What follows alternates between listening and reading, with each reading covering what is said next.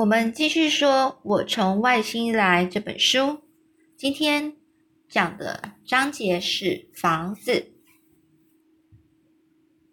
我听到屋子里的电话响了，米迦也听到了，因为他开始猛烈的摇头，好像要把耳朵里的东西、那些脏异物，就是不奇怪的东西清出来。米迦他惊慌的大叫着。我的耳朵里有可怕的声音，他的反应让我大笑起来。我告诉他说：“哎呀，只不过是电话吧。”但是我的话让他更可怕，更觉得惊恐了，就是觉得又惊讶又恐怖。米迦就问：“耳朵里有电话会有危险吗？”我摇摇头说：“不是在你的耳朵里。”我突然想到，应该赶快回房间。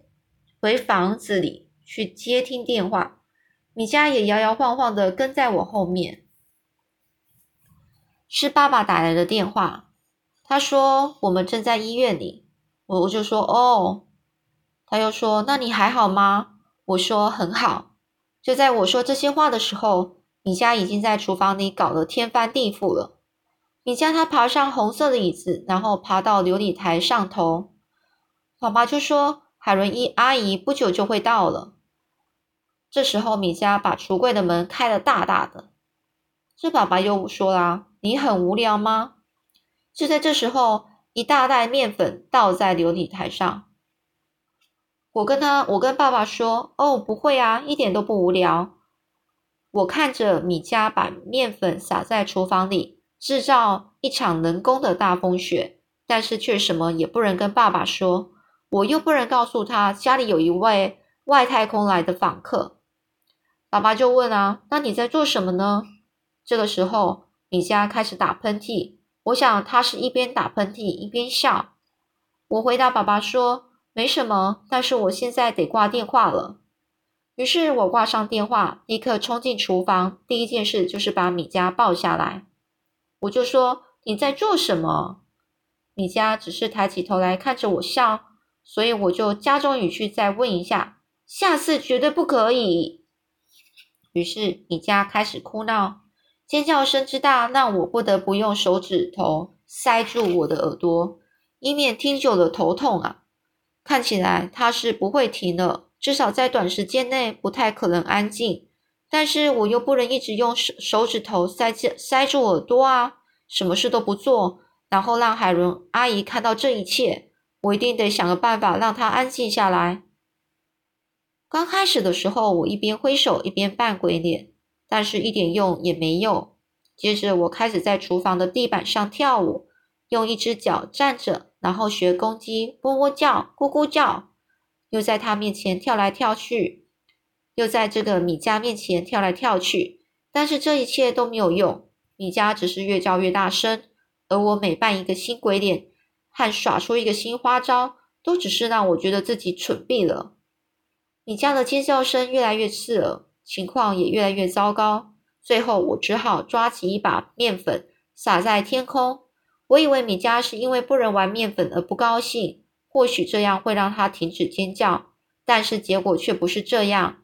于是我想到了一个好点子。我坐在他旁边，用手指头在米迦的颈窝里搔痒。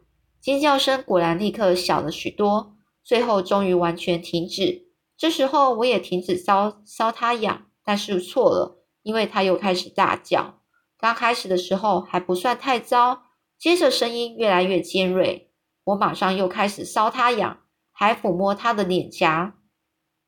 最后厨房终于恢复平静，我仍然继续抚摸米迦的脸颊。过了好一阵子才停下来。这时候还要说些好听的话来安慰他，接着又继续抚摸他的脸颊。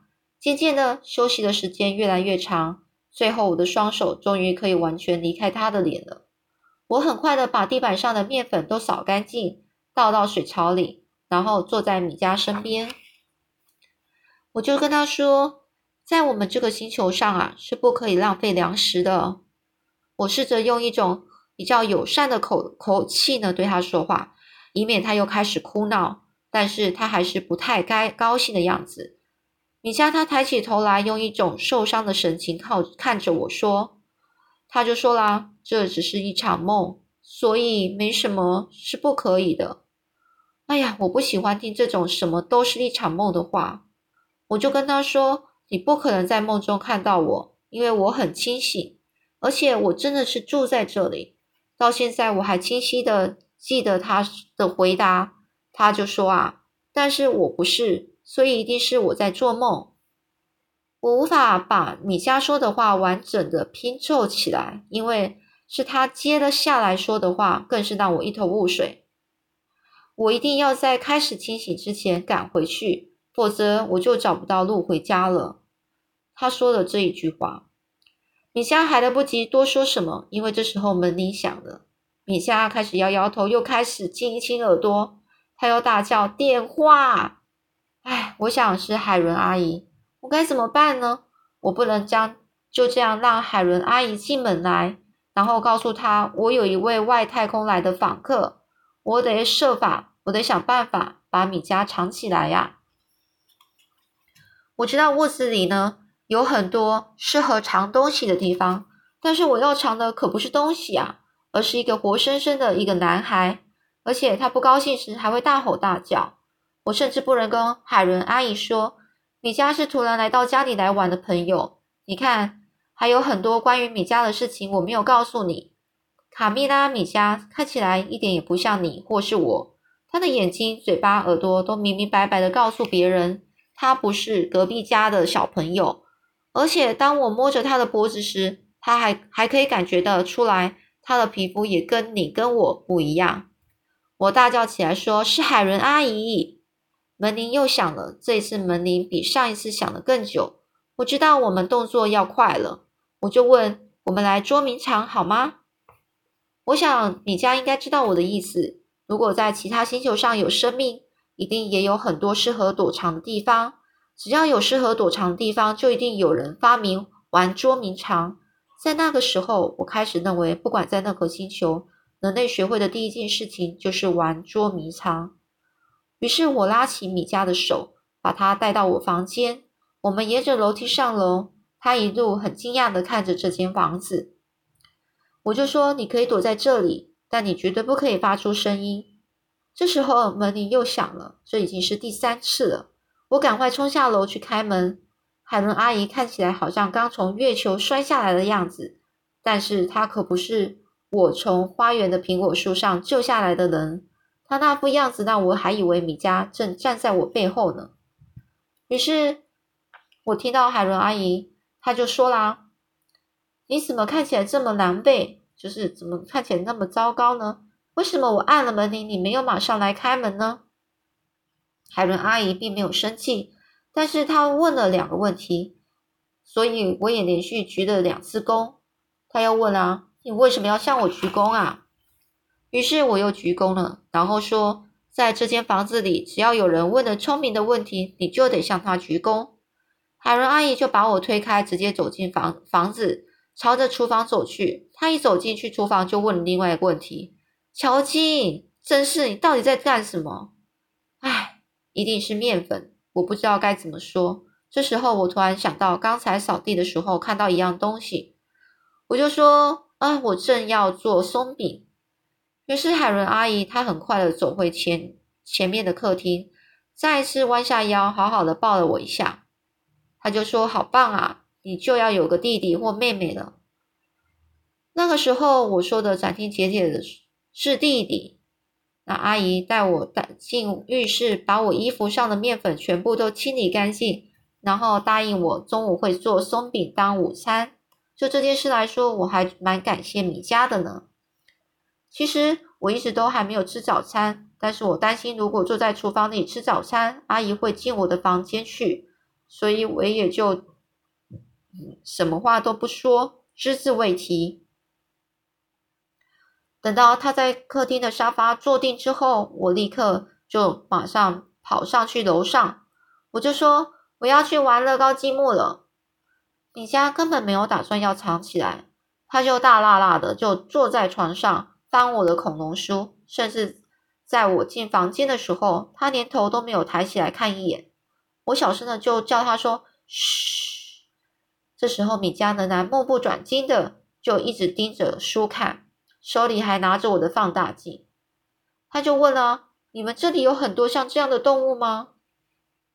我也爬上床，坐在他旁边，我就说：“这是恐龙，它们是好几万年前生活在这里的大型动物。”后来发生了一些意外，让他们全部都灭绝了。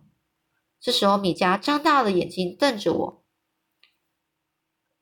这时候，米迦又问：“在他们还没有进化之前就灭绝了吗？”我就点点头：“对啊，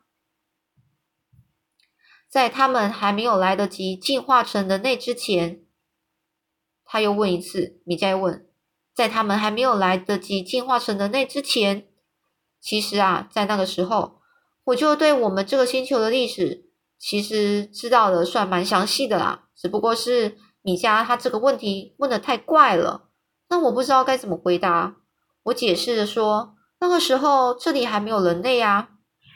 米迦把书放在腿上，又抬起头来看着我，他就问了：“那你们是从哪里来的啊？”哎，这时候我忘了。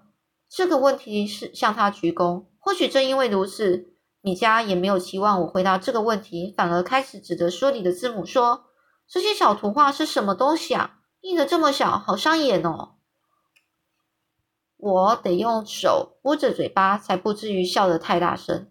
我还没有忘记，这会儿啊，海伦阿姨还坐在客厅里，一心以为我在楼上玩乐高呢。我小声的说：“这是字母。”这米迦就说：“我知道了，也许你可以告诉我这些稀奇古怪的字母到底是什么呢？”六个月前我已经学会认字，但是要对一个不认识的、不认识字的人解释字母到底是什么，还不是一件容易的事。我就说：“我们一共有二十六个不同的字母。”他抬起头来看着我，米迦就说啦：“你是说图画吧？是不是？我发现有些是完全不一样的。”我就说，我们称这个是为字母，把这些字母拼凑起来就形成单字，这叫阅读。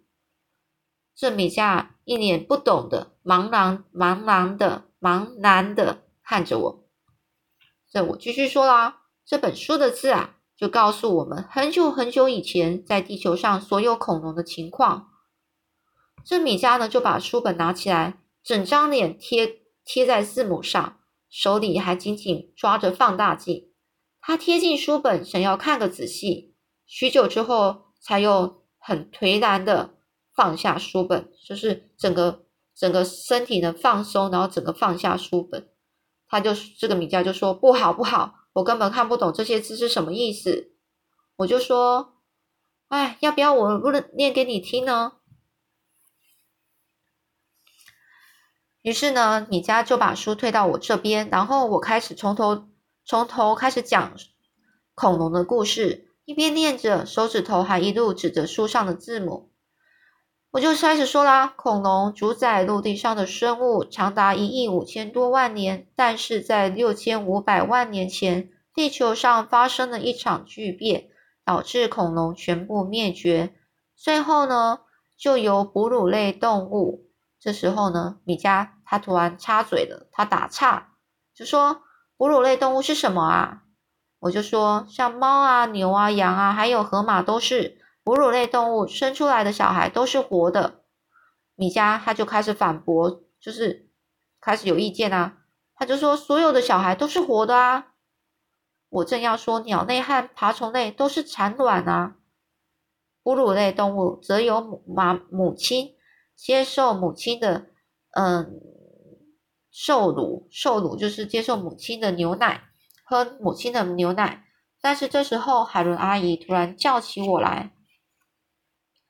那之后故事又是怎么进展呢？我们下次再说喽。